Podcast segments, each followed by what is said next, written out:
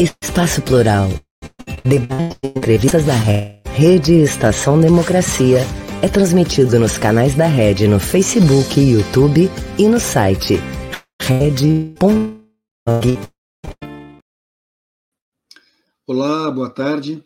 Eu sou o jornalista Solon Saldanha. Esse é o programa Espaço Plural, Debates e Entrevistas. Ele é uma realização da Rede Estação Democracia e nós contamos com a parceria de 23 emissoras de rádio e web TVs que o retransmitem. Essas ficam no interior do Rio Grande do Sul, Santa Catarina e também em Brasília. Hoje estamos com a nossa edição número 371. E o convidado desta data é Luiz Lamb, PhD em Computer Science pelo Imperial College London. Ele é pesquisador em inteligência artificial e trabalha com isso há mais de 20 anos. Nós estaremos aqui conversando com ele, principalmente a respeito dos impactos sociais trazidos, trazidos por essa tecnologia, por esse conhecimento que é a inteligência artificial. Eu lembro a todos que este programa acontece de segunda a sexta-feira, normalmente ao vivo, entre duas e três horas da tarde. Hoje, excepcionalmente, ele está sendo gravado durante a manhã. Uh, além desses horários ao vivo, você pode também acompanhá-lo vendo os vídeos que ficam à disposição no nosso site, red.org.br. Nesse mesmo endereço, você encontra também vídeos dos demais programas que compõem a nossa grade, além de uma série de artigos especialmente produzidos para esse espaço. Seja bem-vindo, Luiz. Muito obrigado, Solon, muito obrigado pelo convite e fico à disposição para termos uma conversa sobre esse tema que tem recebido tanta atenção. Muito obrigado. Sem dúvida, nos últimos tempos esse assunto parece que entrou de vez na agenda noticiosa, enfim, todos os dias a gente recebe alguma notícia ligada a, a esse tema. Então eu te pergunto para começarmos, Luiz, afinal de contas, a, a inteligência artificial será a redenção ou a desgraça da humanidade, na tua opinião? Bom, é, eu acho que a resposta está é, no meio do caminho, né? Não vai ser a desgraça e não vai ser a redenção. Né? Nós temos um processo de evolução científica, tecnológica, econômica, social, onde, à medida que a ciência e a tecnologia evoluem, as pesquisas evoluem, nós buscamos uma forma de uh, viver melhor no planeta e também agora a questão de oferecer tecnologias que sejam sustentáveis e também preservem, também contribuam para que o planeta não é sobreviva às nossas atividades. E a inteligência artificial, ela é uma tecnologia que está sendo atenção nos últimos nos últimos anos, justamente porque ela é algo que é novo para a maioria das pessoas. Não é algo que as pessoas conviveram ao longo das suas vidas, ao longo da sua vida escolar, ao longo da sua trajetória profissional. E eu sempre digo que é uma transição uh, similar, e estudos já apontam algo nesta direção, similar a que nós tivemos quando a eletricidade passou a ser implantada nas cidades do mundo inteiro. Ou seja, houve uma transição de fase, uma mudança na atividade industrial, na atividade econômica, porque a tecnologia permitiu avanços que a humanidade eh, não tinha até anteriormente. Mas, claro, tudo aquilo que é novo, tudo aquilo que provoca uh, mudanças, traz surpresas, porque altera o nosso comportamento, a nossa percepção da realidade. Então, a, a, a, inteligência artificial, na minha modesta opinião, ela vem com mais um resultado científico-tecnológico que pode contribuir justamente para a melhoria da vida no planeta. Bom, de qualquer forma, o que nós temos que ter consciência é que isso é um, um caminho irreversível, né? Não se volta atrás quando uma tecnologia é, é descoberta ou ela é inventada, enfim. O que a gente precisa se habituar é ao convívio com ela e ao tipo de uso que se dê a ela. Seria mais ou menos isso? É verdade. Esses pontos têm sido muito bem colocados, muito bem colocado por ti, né? Uh, toda tecnologia que passa a ser amplamente utilizada, ela é analisada do ponto de vista dos seus, dos seus efeitos, das suas consequências. E, sem dúvida nenhuma, uma das questões que tem sido muito discutida atualmente é a implicação, as implicações da inteligência artificial, por exemplo, ah, no mercado de trabalho. Né? Causa, causado um certo alvoroço, algumas uh, previsões, alguns estudos apontam para o impacto dessa tecnologia no trabalho das pessoas. Essa é uma questão uh, importante, sem dúvida nenhuma, é muito relevante, mas mostra também que o ser humano ele foi capaz, ao longo do tempo, de automatizar e de oferecer tecnologias que colocavam-se à disposição do ser humano para que a qualificação da vida na Terra, né, a qualificação da nossa vida, ela melhorasse.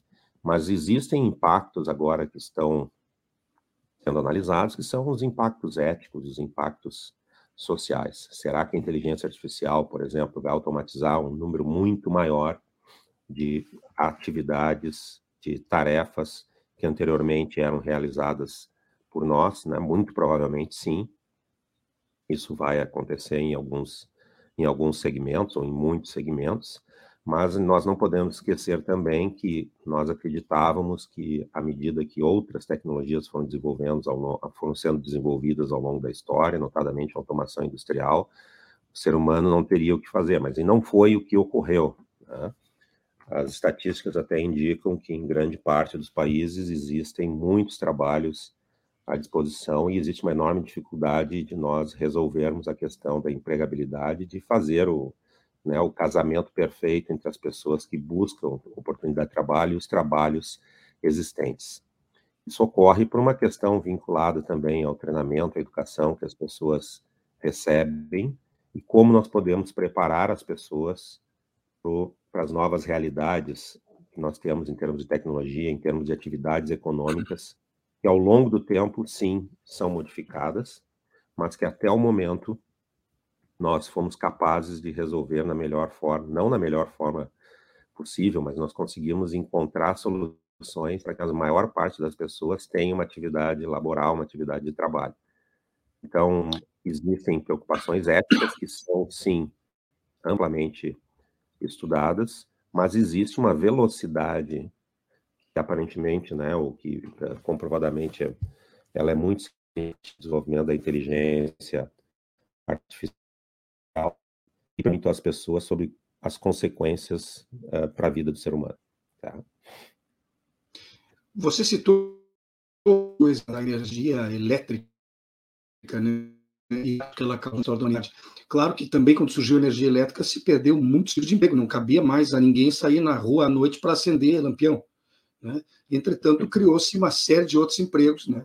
e a humanidade, que com a energia elétrica criou facilidades absurdas com eletrodomésticos, etc., também inventou a cadeira elétrica. Né? Então, na verdade, é, é, o uso que se faz aquilo que se inventa mais seriamente do que inventar ou não a coisa. Né? É, na verdade, é muito bem, tu colocas essa questão do uso dual da tecnologia, né? Uh, e eu vou dizer, existe uma outra tecnologia que a humanidade inventou há muito mais tempo, que também é usada para o bem e para o mal, que é a própria linguagem, né? o nosso próprio pensamento, né? a gente transfere muitas vezes, o, a, entre aspas, a culpa, a responsabilidade para a tecnologia nesses debates, mas a gente tem que esquecer, uhum. não podemos esquecer que o ser humano que emprega a tecnologia, né? Então, a nossa própria linguagem, ela pode ser usada para o bem ou para o mal, não é? Quando nós conversamos com alguém, nós podemos usar a linguagem de uma forma positiva ou negativa, o nosso próprio comportamento pode ser positivo, negativo, e tem vários vieses, né? E várias, enfim, tem um espectro de comportamentos humanos, um espectro de uso da linguagem humana pelo ser humano, que pode ser agressivo, que pode ser positivo, que pode ser condescendente, elogioso, crítico, enfim. E uma tecnologia como inteligência artificial, que ela se propõe também a modelar a cognição humana, a nossa capacidade de raciocínio, a nossa capacidade de aprendizado, a nossa percepção, também outra questão sensorial da nossa visão, da nossa coordenação.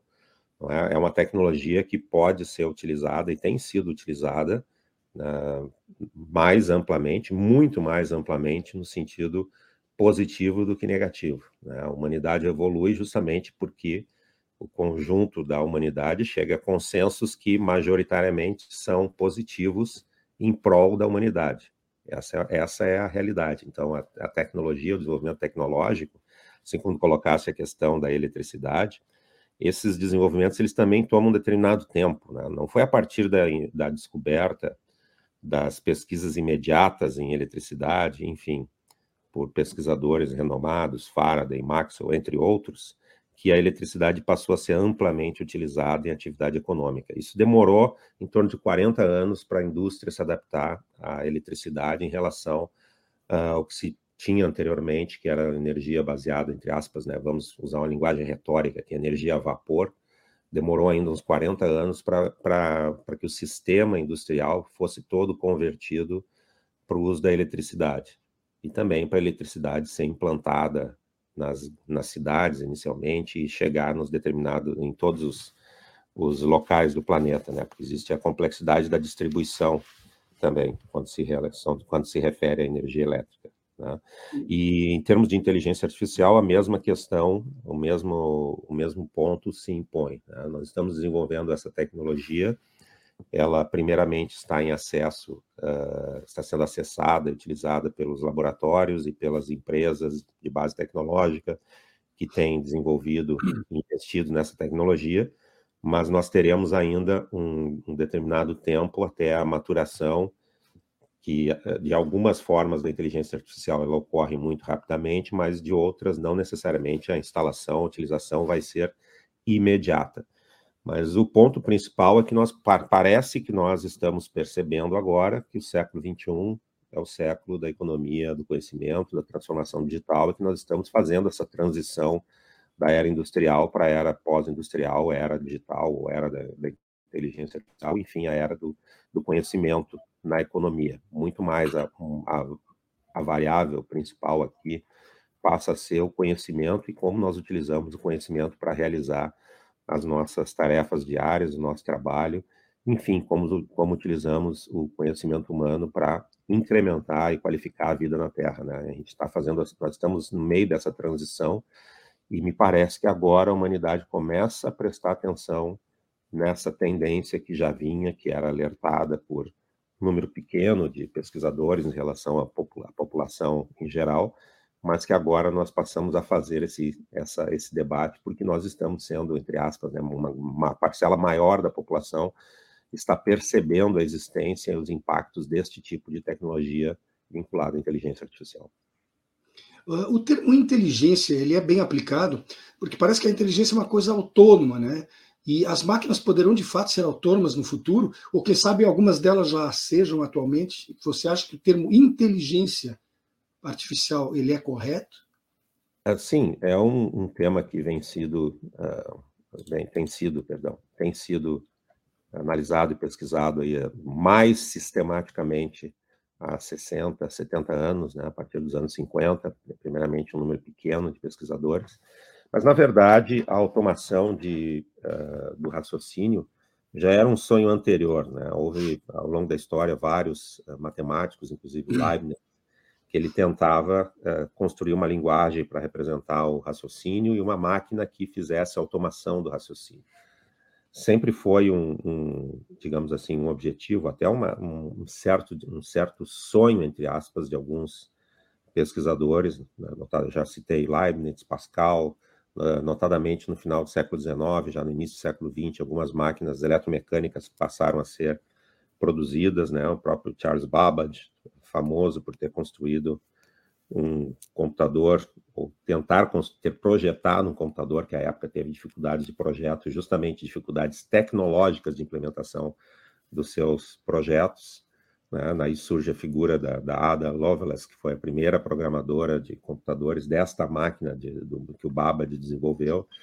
No século XX surgem várias uh, cientistas, figuras históricas, como Alan Turing, que dá origem ao termo inteligência de máquina, justamente porque à medida que nós conseguimos implementar máquinas que façam determinadas atividades, determinadas tarefas, né, tarefas vinculadas à matemática, vinculadas ao raciocínio lógico, ah, é natural que os pesquisadores que desenvolvem essas máquinas extrapolem esse raciocínio. Sim, mas eu posso, a partir de computadores, construir uh, outros sistemas, ou posso construir máquinas que venham a pensar de uma forma ampla, de uma forma geral, como o ser humano pensa. Essa é a grande questão, né? Será que as máquinas digitais podem pensar, como dizia o Turing, né? As máquinas digitais, como ele se referia, referia e a inteligência artificial tem essa, esse objetivo de automatizar né, uh, atividades vinculadas à cognição, essa inteligência artificial, muitas vezes, eh, as tecnologias que são então produzidas, elas se referem muito mais hoje em dia a tarefas específicas, né, estreitas, os sistemas são desenvolvidos para tarefas que são muito específicas, como jogar xadrez, ou jogar determinado jogo, ou uh, produzir determinado tipo de, de texto, informação, num domínio muito específico, ou determinados robôs que têm tarefas também extremamente específicas em fazer mapeamento de terrenos, mapeamentos submarinos, enfim. A gente não tem ainda máquinas de propósito geral, é, que fariam múltiplas tarefas. São, uh, isso tem sido chamado de inteligência artificial geral, que seria até correspondente ou superior à inteligência humana, teria múltiplas dimensões. No momento, nós não temos máquinas com múltiplas dimensões. O que, ou sistemas de inteligência artificial que tenham aplicações em diversos domínios. Eles são restritos ou à visão, trabalhar com imagens, ou trabalhar com textos, enfim, trabalhar com automação de, de tarefas mas de, não são de propósito geral. Nós não temos, por exemplo, aquilo que, que, seria, uh, que seria uma imagem que aparece muito é, nos filmes de ficção científica, um robô até que tenha uh, similar, com características uh, similares à nossa, que seria capaz de interagir conosco e ter todas as habilidades cognitivas que nós temos de aprendizado, de adaptação ao ambiente, de visão, audição, percepção, todas essas habilidades combinadas nós ainda não temos em um sistema de inteligência artificial. Está sendo também um trabalho de pesquisa amplo, que, enfim, é um grande desafio de pesquisa desenvolver robôs que tenham inteligência artificial geral ampla, né? Isso ainda não aconteceu. Tá? Ou seja, a inteligência artificial ainda é especialista, digamos assim, especializada. Ela se é, foca num, outro ponto, mas não com a capacidade humana de ser ampla e de abarcar vários tipos de ações, é isso? Não, exato, exato. Isso é bem colocado, informalmente está perfeitamente correto, muito bem colocado, né? Eu não vou entrar na terminologia técnica aqui, porque claro. são extremamente chata, né? Entre aspas, né? Fica, uh, fica enfadonha, né? O nosso público dificilmente acompanharia o, o teu conhecimento sobre isso. Nós não, exatamente, tu colocaste perfeitamente. Né? Nós temos, então, sistemas, softwares, né, que, são, que utilizam inteligência artificial que fazem tarefas uh, bem específicas. Né? Muitos de nós utilizamos uh, celulares e a gente vê já que o celular, o seu sistema de imagens, processamento de fotografia, faz classificações de imagens, rotulações de imagens, agrupa imagens similares, permite com que a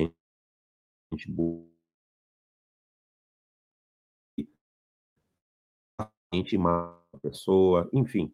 Essas imagens é um trabalho que realmente a inteligência artificial nos últimos 10 anos teve um avanço muito significativo. Mais recentemente, o que tem chamado das pessoas, né, foi o famoso ChatGPT, que é um dos, uma das tecnologias, é uma das tecnologias vinculadas àquilo que se chama de modelos grandes de linguagens, né, ou modelos gigantes de linguagem. Em inglês eles chamam de Large Language Models, que na verdade são sistemas que processam uma quantidade realmente gigantesca de texto e a partir deste desta base de textos, ele, nós interagimos com esses sistemas e as respostas que eles nos dão são uh, aparentemente respostas que fazem sentido numa linguagem que parece a maioria das pessoas muito clara, mas é um, um sistema que gerou, então, entre aspas, um, uma atenção muito grande no mundo inteiro na, na, mídia, não apenas na mídia especializada, na mídia em geral, é por isso, inclusive, que estamos fazendo esse programa, né? Porque ele surpreendeu as pessoas com a sua capacidade de gerar conteúdo. E esse conteúdo uh, gerado, ele aparentemente, ou para a maioria das pessoas, é um conteúdo de muito boa qualidade. Existem ainda restrições quando se é especialista, uma a pessoa percebe, né?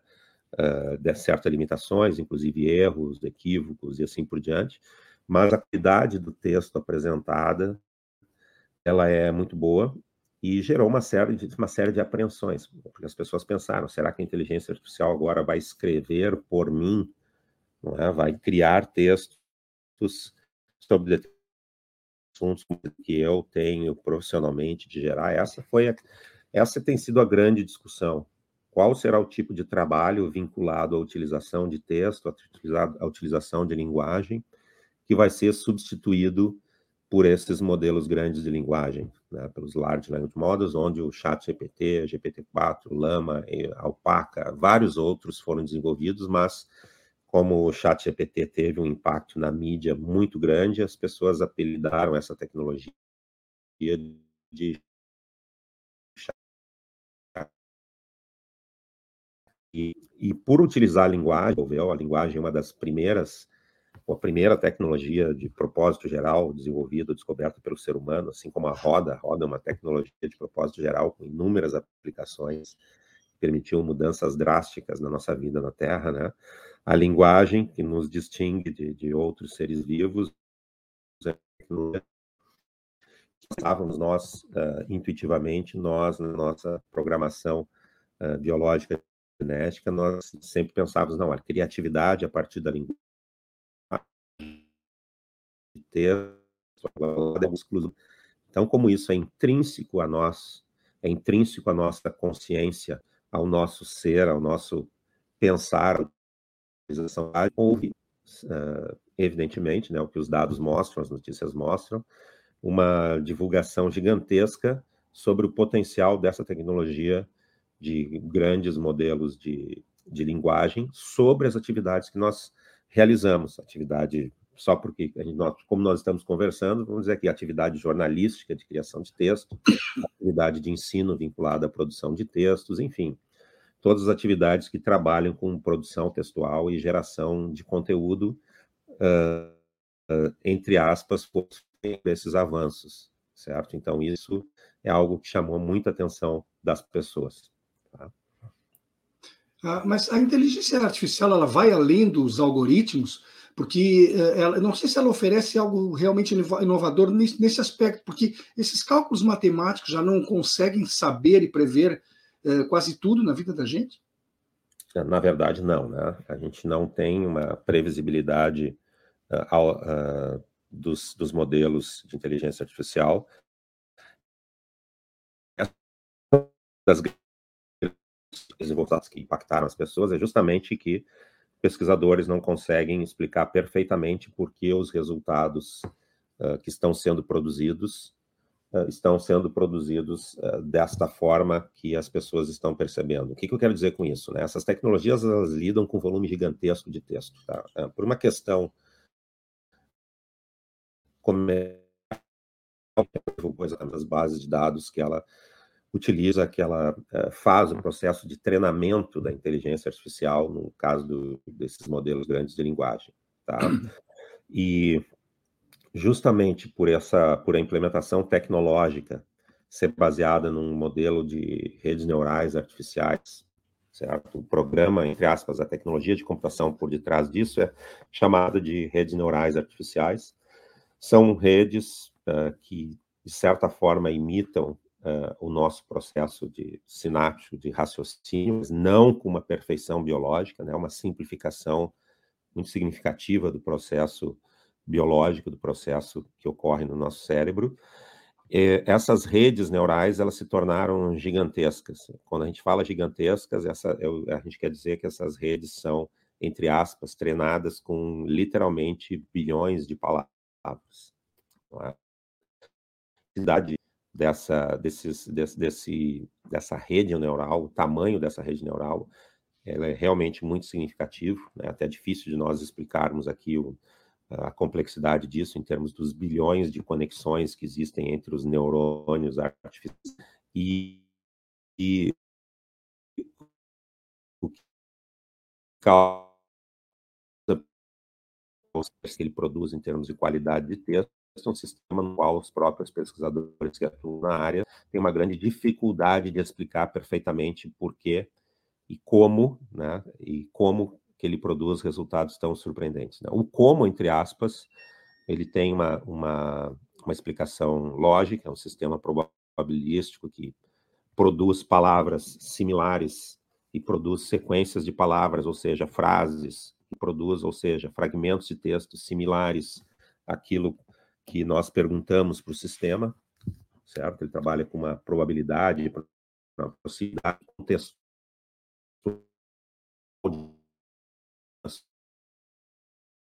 seu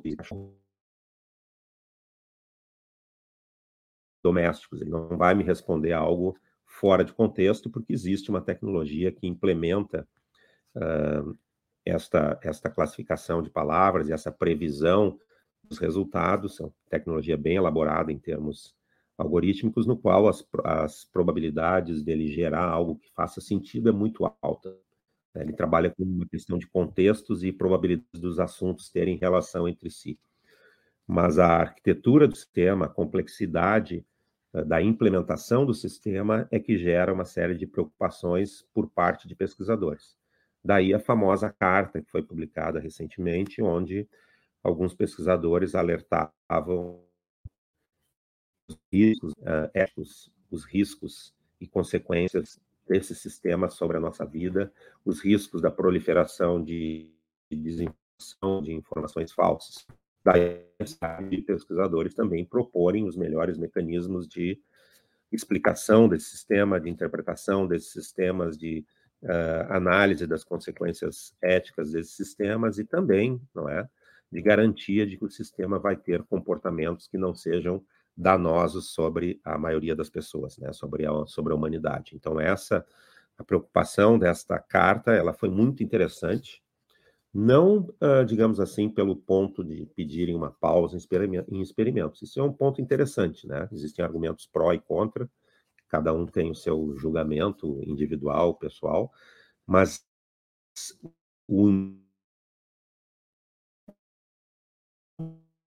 mais problema que nos debruçar sobre como, como as consequências dessa tecnologia sobre a atividade humana, sobre a vida na Terra, sobre a atividade de trabalho, justamente porque nós precisamos entender melhor quais são as consequências dessa tecnologia. Mas uh, os próprios signatários da carta, eles reconhecem, né, vários deles já publicamente comentaram, que as pesquisas, os desenvolvimentos não vão parar as, as, empresas e as pesquisas na área, elas não serão uh, interrompidas nesse momento, mas eles fazem um alerta importante que nos leva a essa reflexão e nos leva, inclusive, a termos programas como o que nós estamos tendo hoje aqui, nessa né, conversa que nós temos hoje.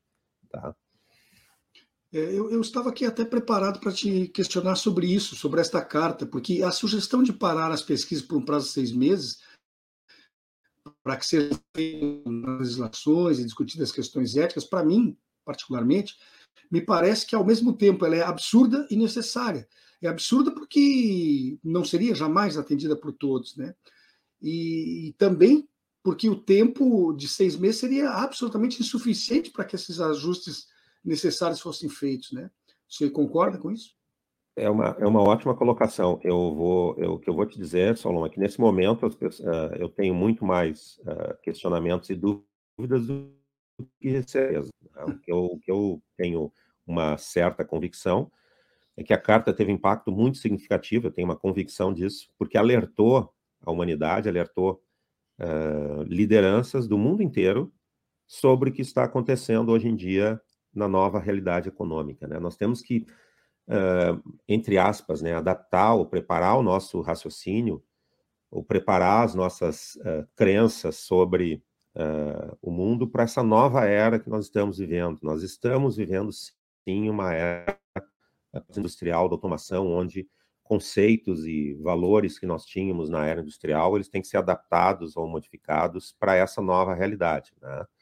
onde o principal na atividade econômica, social, nas nossas interações, é o conhecimento, e é o conhecimento, inclusive, muito elaborado, né? o conhecimento sobre como realizar atividades repetitivas com alta perfeição, que era característica da era industrial. Né? Deixa me permite dar um exemplo da educação aqui. Né? educação até hoje, quando nós fazemos uma prova, fazer uma analogia, o professor publica um gabarito. Né? O que é um gabarito? O gabarito é um padrão como se fosse o padrão da peça perfeita da era industrial. Então, o aluno que repete, entre aspas, produz o gabarito exatamente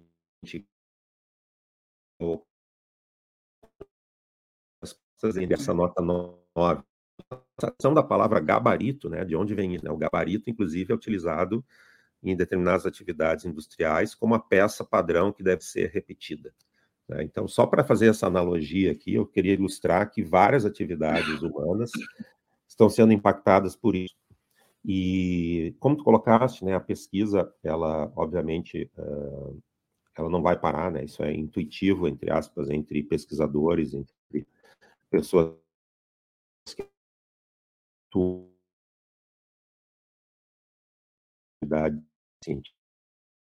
Né? Seis meses também não seriam tempo suficiente para nós uh, regularmos toda atividade de inteligência artificial. Eu diria até que nós, uh, no momento atual, nós temos uma enorme dificuldade nas regulações, porque a tecnologia tá está evoluindo muito rapidamente, né? No vários países do mundo, Brasil, debate questão regulatória, uh, que deve ser debatida, sem dúvida nenhuma, deve ser estudada, mas a grande dificuldade que nós temos atualmente é, mas tudo bem, uh, estamos regulando agora o determinado impacto de uma tecnologia de inteligência artificial, que nós acreditamos que ela funcione com as seguintes, com os seguintes predicados, as seguintes características, mas a tecnologia nos surpreendido tanto que isso nos propõe desafios, inclusive regulatórios. Claro, a gente pode regular e pode pensar em efeitos sobre a humanidade, efeitos negativos que devem ser controlados, devem ser verificados. Mas nós não conseguimos uh, prever perfeitamente todos, justamente pelo impacto que as tecnologias estão tendo sobre nós pela velocidade do avanço. Então, a regulação ela tem que ocorrer, ela tem que acompanhar esse desenvolvimento tecnológico e é um novo desafio que nós temos. Como regular, como pensar sobre uh, regulações, limites tecnológicos, uh, essa nova, uma tecnologia que nós não temos um perfeito entendimento de, do seu caminho de desenvolvimento natural nos, nos próximos anos, como desenvolver regulações que correspondam a essa velocidade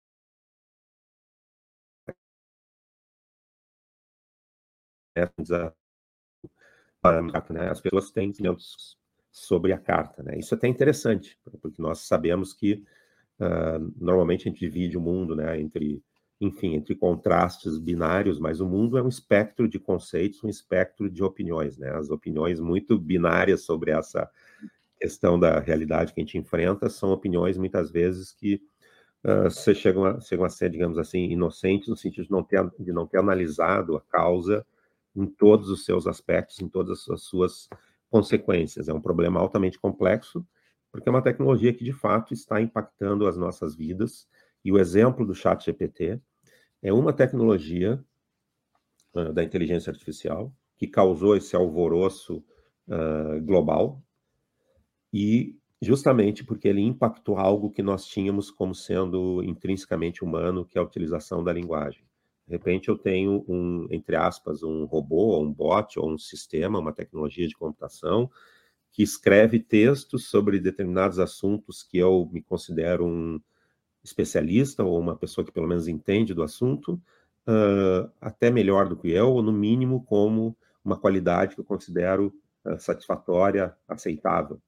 Então isso causou um impacto cognitivo, né, um choque nas pessoas muito significativo e que demonstra que essa tecnologia pode ter potenciais usos que, de fato, podem ser extremamente positivos, né, que merece uma regulação, merece uma imposição uh, de limites, justamente para nós preservarmos a civilidade, a civilização e evoluirmos a nossa vida na Terra, né, no planeta, sem dúvida nenhuma. Você falou em gabaritos, antes me veio à memória aqueles antigos cartões perfurados lá do começo da computação, que eles eram, usavam nesse sistema, né? Perfurava o cartão e ele era a base da transferência do dado. Nós temos agora um breve intervalinho, mais menos de dois minutos, e já estaremos de volta para continuarmos a nossa conversa. Obrigado. Um país sem serviço público, sem concurso público, dependendo de nomeações políticas. Já imaginou? É o que pode acontecer com a aprovação da reforma administrativa.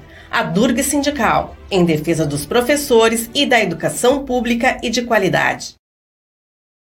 Educar. Educar não é somente fazer prédio. Prédio não ensina ninguém. Quem ensina é o professor. O governo tem que entender isso. Na escola nós somos um só. Seja professor, seja funcionário, o reajuste tem que ser igual para todos. Meu básico é 657 reais. O que a gente está pedindo é o mínimo de respeito. É para ter comida no prato. Eu dei a minha vida pela educação. Valorização e respeito. É para os que estão na escola e também para quem já está aposentado. CEPERS, a luta pela educação é de todos nós.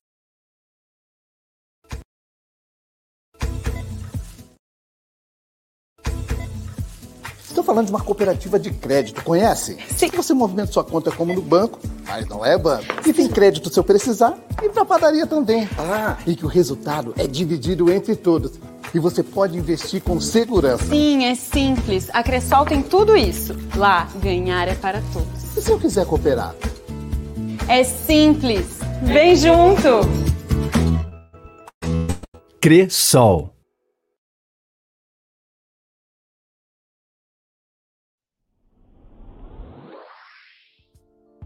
Você sabia que a Durga Sindical tem parceria com a Cressol? Uma instituição financeira para atender especialmente você, filiado filiada. Conheça os benefícios de investir onde você é sócio da sua cooperativa e todos crescem juntos. Não te coopere por um novo sistema financeiro.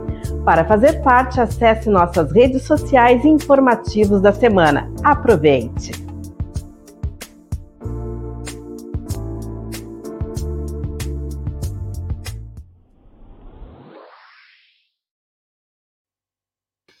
Voltamos com o programa Espaço Plural Debates e Entrevistas. Ele é uma realização da RED, Rede Estação Democracia. Nós contamos também com 23 emissoras de rádio, web TVs parceiras que o retransmitem. Hoje nós estamos aqui conversando com Luiz Lamb, PhD em Computer Science pelo Imperial College London, e ele que é pesquisador em inteligência artificial há mais de 20 anos. Estamos tratando justamente do convívio das pessoas com essa tecnologia nova e sobre os impactos sociais que estão sendo trazidos pela inteligência artificial. Uh, Luiz, onde é que esses estudos estão mais adiantados? Algum país está muito à frente em relação aos outros em termos de domínio do recurso e com pesquisas e com aplicações práticas? Uh, sim, uh, nós temos hoje em dia né, uma disputa pelo domínio dessa tecnologia Uh, recentemente, até são publicados relatórios anuais sobre o impacto da inteligência artificial nos últimos uh, uh,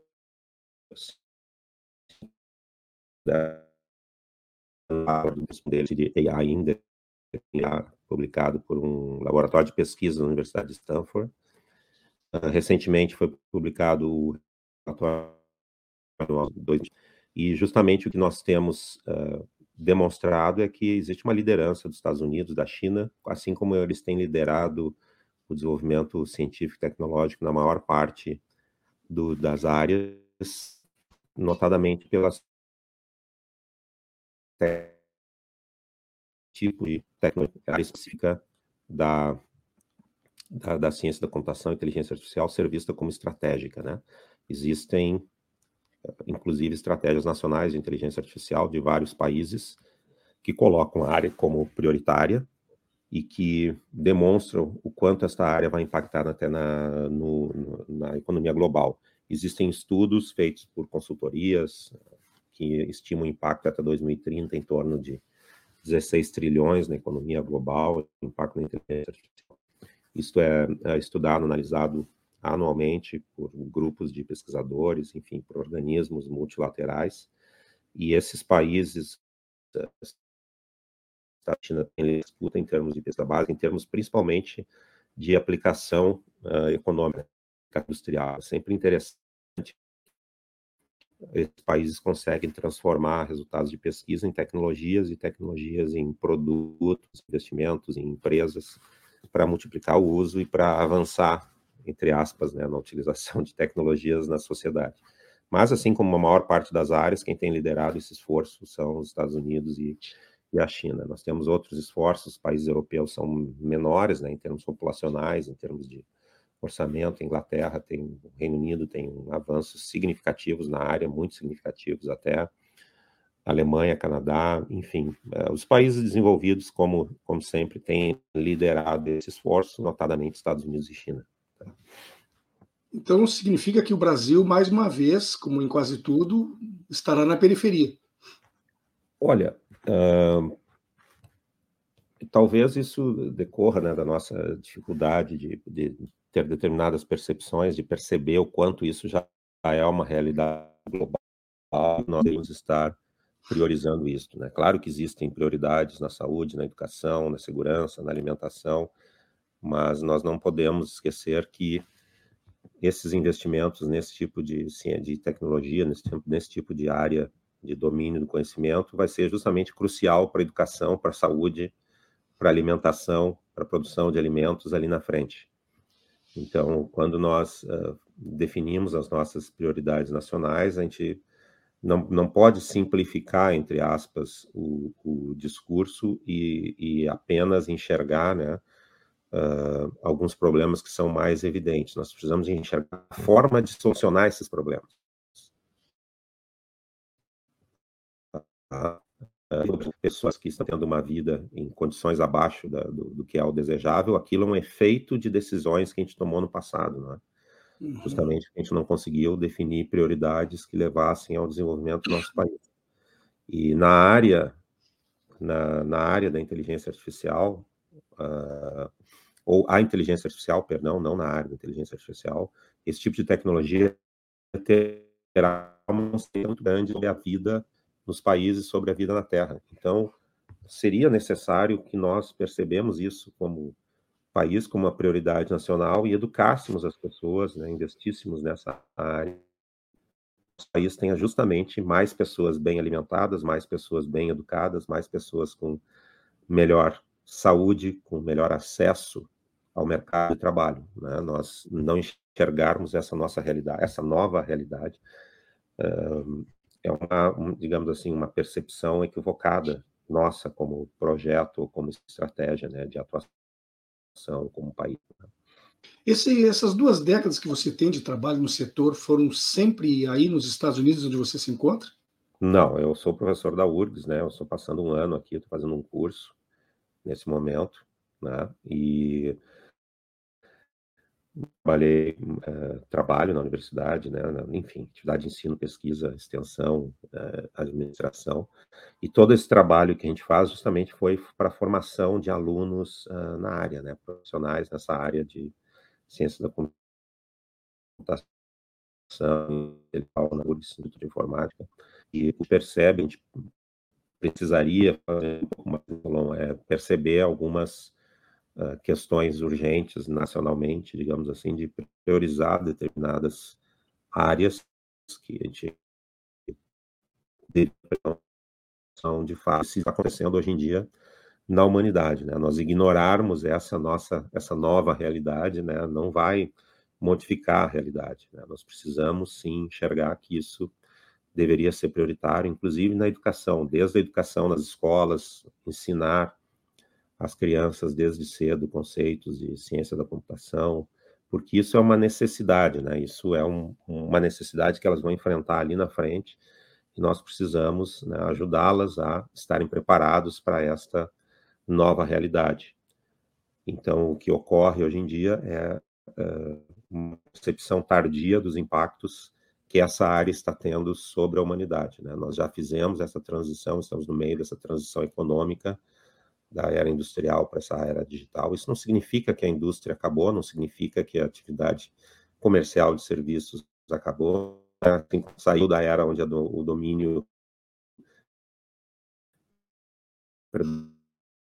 estamos indo agora sentando uma nova, entre aspas, né, camada que se torna, se torna, um setor altamente relevante, que é o setor, entre aspas, digital. Né? Não sei como as pessoas classificariam isso ainda. Isso não tem uma terminologia perfeitamente aceita, porque nós, como filhos ainda da era industrial, nós temos uma dificuldade em uh, nomear o que está acontecendo na realidade atual, econômica, social do, do planeta, né? Mas, sem dúvida, nós uh, já deveríamos estar, por exemplo, educando as crianças para essa nova realidade, para essa nova era estamos, sem dúvida nenhuma, já vivendo. Né? Não adianta nós queremos ignorar esse fato de que nós vivemos na era digital, na era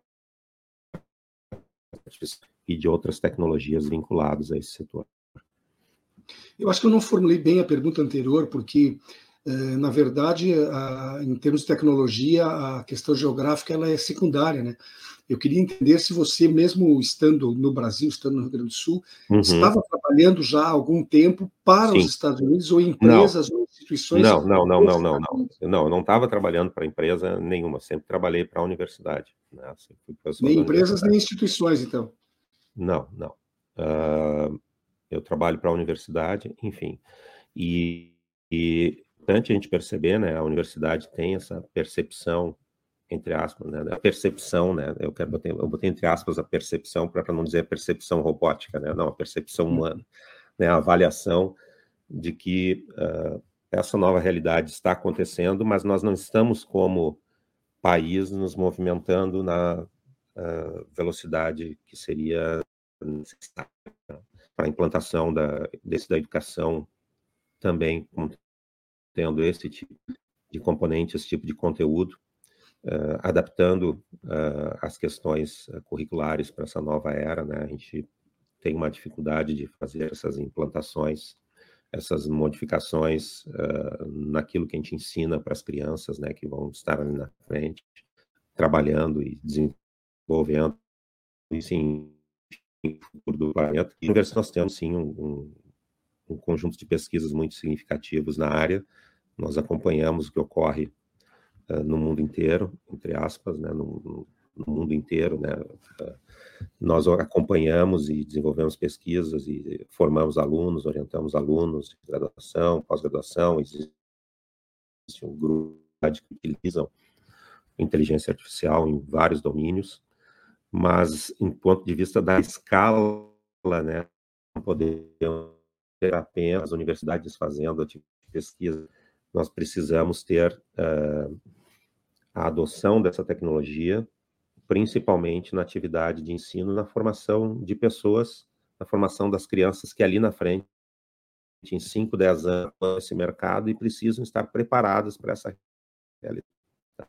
É, voltando a essas questões éticas que a gente tocou no assunto, principalmente uhum. antes do intervalo, uh, eu até vou botar aqui na tela, um, um por favor, Babton, a, foto, a, a selfie que eu passei aí. Um, uhum. um, britânico, ele usou o, o chat GPT para criar uma selfie super realista de seus uhum. com rostos que não são nem de fato conhecidos, pode ser assim tão real. Uh, o que pode ser feito com fotografias de pessoas? Qualquer um não poderá ser posto, por exemplo, numa cena de crime usando Sim. essa tecnologia? Isso é, isso é um risco que nós temos. Daí a necessidade, a importância da carta ter levantado esses pontos não é? Porque a tecnologia que existe hoje já permite este tipo de, uh, digamos assim, de produção de conteúdo que aparentemente faz sentido para a maior parte das pessoas, né? Uma pessoa não muito informada, uma pessoa que não foi avisada de que esta é uma cena artificial, não é? Pode acreditar que isto é uma cena real, pode acreditar que isto é um fato. E um texto, uh, Solon, escrito com o teu estilo, digamos assim, as pessoas podem achar, não, foi o Solon que escreveu esse texto aqui, essa linguagem, esse estilo faz uh, parte dos textos que eu li do Solon no passado, então acho que foi o Solon, e na verdade não foi. Então, de fato, essa desinformação, a propagação da desinformação é algo muito, muito, muito importante de ser analisado, regulado, estudado. Porque, como tu colocaste, né, as pessoas podem ser uh, envolvidas em situações na qual elas não participaram, justamente porque a tecnologia permite a simulação e produção de conteúdos, inclusive imagens, e a gente pode extrapolar isso né, para textos, imagens e outras situações. Já se caminha para a produção de, de, de, vídeos também, que tem uma autenticidade. Áudio, né? áudio, áudio, vídeo, sim, o, áudio, o áudio é o mais fácil, Solon. Tá? O áudio, esse problema do áudio já está resolvido há muito tempo. Entre aspas, é muito fácil recriar a tua, a tua voz, entre aspas, né? uma voz muito similar à tua. Tá? Então, essas questões, de fato, têm implicações significativas, implicações uh, sobre a nossa atividade no, no, planeta, né? Então, justamente esse levantamento dessa, dessas dúvidas, desses pontos, por essa carta recentemente uh, escrita pelos pesquisadores, ele levantou, ele chamou atenção para esse debate. Assim, uh, as pessoas sabem que a pesquisa, o trabalho técnico nessa área ele não vai ser interrompido porque nós não temos, entre aspas, né, um, um mandato global onde a gente diga, a gente pode dizer ou decretar que a tecnologia, a partir de agora, não vai ser pesquisada. Né? Isso é, um, é algo praticamente incontrolável, não é? Mas existe a necessidade da sociedade, dos países, do, enfim, de grupos de países, da, da, das Nações Unidas, que faz isso, faz grupos de estudos na área de inteligência artificial, do impacto das tecnologias, de analisarem como isto vai impactar a nossa vida e como garantir que o uso seja correto, que o uso seja fidedigno, que a gente possa ter confiança na utilização da tecnologia e confiança principalmente nos resultados que essa tecnologia produz. Então, isso é um desafio, sem dúvida nenhuma, que nós, como humanidade, teremos de enfrentar. Quando surgiu uh, o carro, uh, inicialmente as pessoas também ficaram em, em, alarmadas pelo surgimento do carro, não seria com os cavalos, com as carroças, foi, foi feita uma série de, de regulações, de, de, enfim, de regras para a utilização de automóveis, surgiu a licença também para motoristas no momento que se percebeu que o carro era algo que tinha um potencial risco se mal utilizado, risco à vida humana. Enfim, quando nós produzimos outras tecnologias ainda mais sensíveis, também foi regulado o seu uso, porque isso pode causar danos a terceiros. E nós precisamos trabalhar essa questão na era digital, onde a regulação é altamente complexa porque nós ainda, como humanidade, estamos aprendendo a utilizar essa tecnologia. Nós ainda não entendemos todo o potencial dessa tecnologia, por isso que surgem diariamente aplicações, por isso que, por exemplo, esse, uh, essa pessoa na Inglaterra criou essa imagem, ela descobriu que poderia criar essa imagem com selfie de Jesus Cristo, entre aspas, hum. utilizando uh, uma um, um determinado uh, produto, né, uma tecnologia de inteligência artificial. Então, isso é muito significativo. A desinformação, a propagação da desinformação é algo que tem que ser muito bem pensado, regulado e trabalhado pelos países né, globalmente. Isso é, de fato, é um tema extremamente relevante. É, e veja que eu usei o exemplo da selfie para um risco individual, quer dizer, você, eu ou qualquer pessoa ser posta numa cena um crime que nem sabia que isso aconteceu, eu, nem, eu não estava. Mas existe o risco coletivo né, de ameaça à democracia. Nós já tivemos, sem essa inteligência tão desenvolvida como está sendo agora, exemplos práticos, como o Brexit na, na Inglaterra, como no Brasil, com eleições de candidatos absolutamente improváveis no né, passado. Então, a democracia não, não pode ser a principal vítima dessa tecnologia se mal empregada? Existem, não, sem dúvida, existe um mau emprego, uh, não só da uh, tecnologia, como de várias outras associadas e de outras que não são tecnologias digitais, entre aspas, né, que são uh, ameaças a, enfim, a democracia, aos governos, a estruturação da sociedade. Então, por esses motivos também, que é necessário que nós aprendamos a regular esse tipo de tecnologia, que não é um desafio trivial, né? Essa tecnologia muda, muda muito rapidamente. Quem diria 20 anos atrás que nós teríamos hoje em dia redes sociais tomando uh, o papel de veículos de imprensa, de veículos de divulgação de informação. Isso era pouco imaginável na escala que ocorreu com inteligência artificial, produção de conteúdo de forma automatizada, que nós podemos ter são efeitos ainda inimagináveis. Se nós extrapolarmos o que aconteceu com as redes sociais nos últimos uh, eh, 15 anos, nós extrapolarmos o que pode acontecer com uma rede social uh, alimentada, acelerada pela inteligência artificial, os impactos podem ser ainda muito mais, ainda muito mais significativos. Né? Uh, essa não é uma previsão tão improvável, né? Os impactos podem ser ainda mais significativos. E a, a de desinformação, de fato, ela é muito preocupante, né? Qualquer pessoa no mundo inteiro, pessoa vivendo numa ilha isolada no Pacífico, no Atlântico, vivendo no interior de um determinado país, qualquer pessoa, ela está sujeita à desinformação, né? a receber informações incorretas ou também não sejam retas. Isso aí a gente precisa novamente uh, pensar naquilo que a gente construiu como humanidade em termos de, de regras de convívio social, de convívio humano, e pensar e refletir se essas regras de convívio social humano civilizatórias, essas regras civilizatórias, como, como eu me refiro, se essas regras civilizatórias, princípios civilizatórios que nós uh, adotamos para a convivência em sociedade, se eles respondem aos desafios da inteligência artificial, aos desafios dessa transformação que nós estamos vivendo de eras, né? A transformação da era industrial para a era digital ou para a era da inteligência artificial, né? Para essa nova era. Então é uma preocupação é, muito relevante que tu trazes, que tu levanta aqui, que eu compartilho dessa preocupação sobre os efeitos que nós teremos sobre a sociedade, sobre a segurança da democracia, segurança dos valores ocidentais de democracia que nós tão arduamente dizemos de liberdade de opinião, né, de liberdade de manifestação, de manifestação pública, o quanto vai nos impactar. Né? Bom, eu falei aqui do risco individual, uma pessoa ser implicada em algo que não cometeu. Falei do risco coletivo na questão da política, né, da democracia, do convívio, mas não existe também um risco social, na medida em que isso pode, o uso da, da, inteligência artificial pode de, uh, separar definitivamente as classes, de tal forma que haja uma imensidão de operários que só podem chegar à condição de operário, e uma elite dominando a inteligência e comandando tudo através da automação? É, o, que eu, o, que, o que se comenta também, o que se debate, se discute, se pesquisa, é essa divisão uh, norte-sul da inteligência artificial ou do planeta. Né?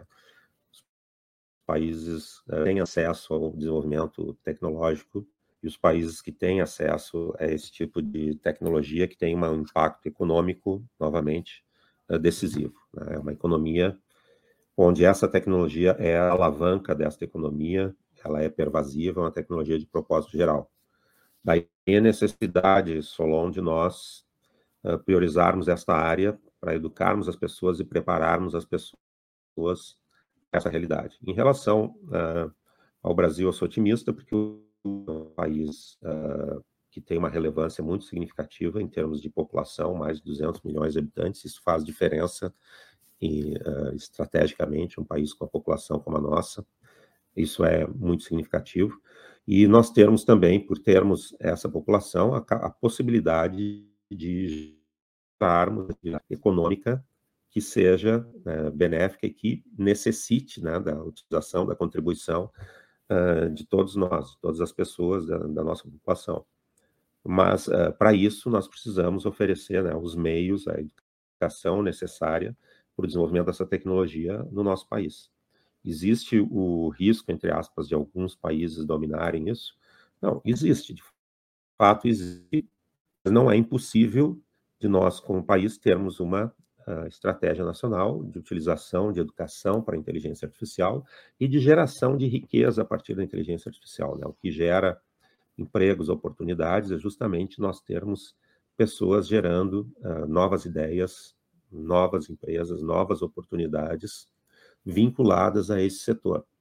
Então, uh, como país, como o Brasil, ele tem um posicionamento uh, melhor que grande parte dos países do planeta, né? Nós temos um, um potencial uh, humano significativo, potencial natural, eu acho que mais importante em qualquer país é o potencial humano, e nós temos, tendo mais de 200 milhões de, de, de pessoas vivendo no, no nosso país, nós temos um, potencial extremamente significativo e relevante para sermos um país que tem importância e relevância nessa temática. É uma questão de nós priorizarmos isso. Nós desenvolvemos outras prioridades no passado, como termos combustíveis alternativos ao, petróleo, isso foi uh, realizado. O Brasil tem uma matriz energética muito significativa, uh, muito limpa até em relação à comparação com países desenvolvidos. O Brasil tem um sistema de saúde que se provou uh, muito, muito, muito, muito relevante durante a pandemia. Foi mais um teste que o nosso sistema de saúde passou durante a, a pandemia. O Brasil tem uma série de avanços que mostram que nós estamos, entre aspas, evoluindo como, como país. Todos os nossos indicadores de hoje são melhores do que os indicadores de 50 anos atrás. Isso é inegável, Solon, não, não é uma uhum. questão de opinião. O país hoje, de 50 anos, o país de 50 anos atrás, de 40 anos atrás, é um país que evoluiu em relação ao que nós temos hoje. Essa é uma análise que uh, qualquer economista, sociólogo faz sobre o Brasil. É uma questão de nós definirmos estratégias nacionais que priorizem este setor, que é um setor muito relevante, e que eduquem as pessoas para atuar, para poder trabalhar num mercado de trabalho, numa sociedade que vai exigir conhecimento deste tipo de tecnologia. Em outras palavras, a gente gira, gira e retorna à necessidade do Brasil se concentrar em educação, cultura, ciência, pesquisa, tecnologia, porque aí Sem é que dúvida, está, isso é, é, aí é que está o é nosso muito importante. Sem dúvida nenhuma, nosso, isso é muito importante. O nosso, nosso horário chegou ao final, Luiz. Eu quero te agradecer a tua participação, foi muito importante para esclarecimento de que a gente precisa, pelo menos, usar como ponto de partida aqui e entender que é, a, a preocupação é séria, é relevante, é necessário esse debate. Te agradeço, então, pela tua presença e espero que em outras ocasiões a gente possa voltar a conversar.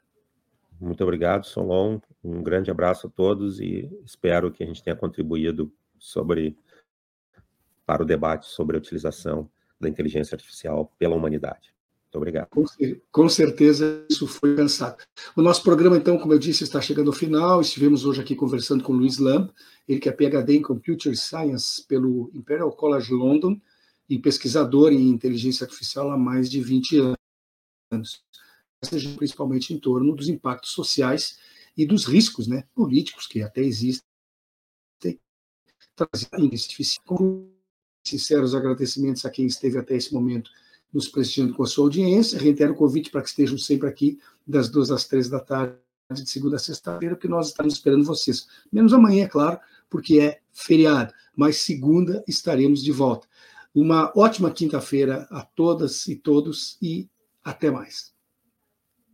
Espaço Plural exibido pelas redes sociais dos seguintes parceiros: CUT RS, Rede Soberania, Rádio Com Pelotas, O Coletivo, Rádio Ferrabras FM de Sapiranga, Coalizão do Movimento contra a Discriminação Social, Coletivo Pão com Ovo, Jornal Brasil Popular e TV Caxias em sua página no Facebook e pelo canal 14 da NET Claro, Jornal Já Porto Alegre, Portal Litoral Norte RS e Terra Livre Rádio Web de Ulha Negra, Passo de Torres TV, para Desporto TV e Paideia TV em seus canais no YouTube.